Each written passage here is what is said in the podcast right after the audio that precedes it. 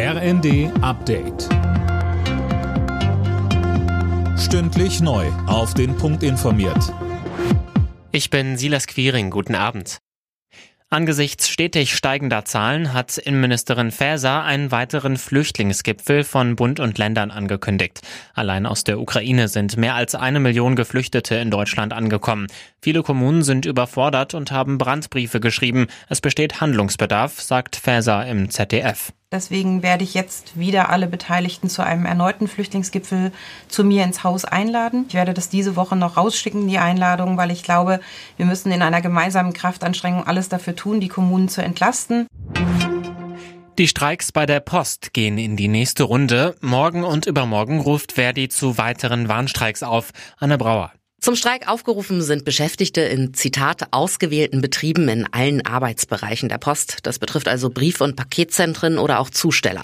Dazu sind auch Protestkundgebungen geplant, zum Beispiel in Berlin und Hamburg. Verdi will damit nochmal Druck machen, bevor ab Mittwoch die Tarifverhandlungen weitergehen. Schon in den letzten Wochen hatten zigtausende Postbeschäftigte für mehr Geld gestreikt. Millionen Briefe und Pakete kamen später.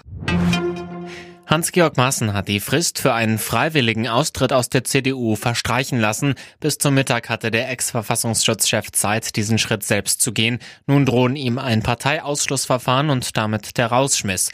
Die CDU-Spitze hatte ihrem höchst umstrittenen Mitglied das Ultimatum gesetzt. Sie wirft Maaßen vor, immer wieder antisemitische, verschwörungsideologische und völkische Ausdrucksweisen zu nutzen.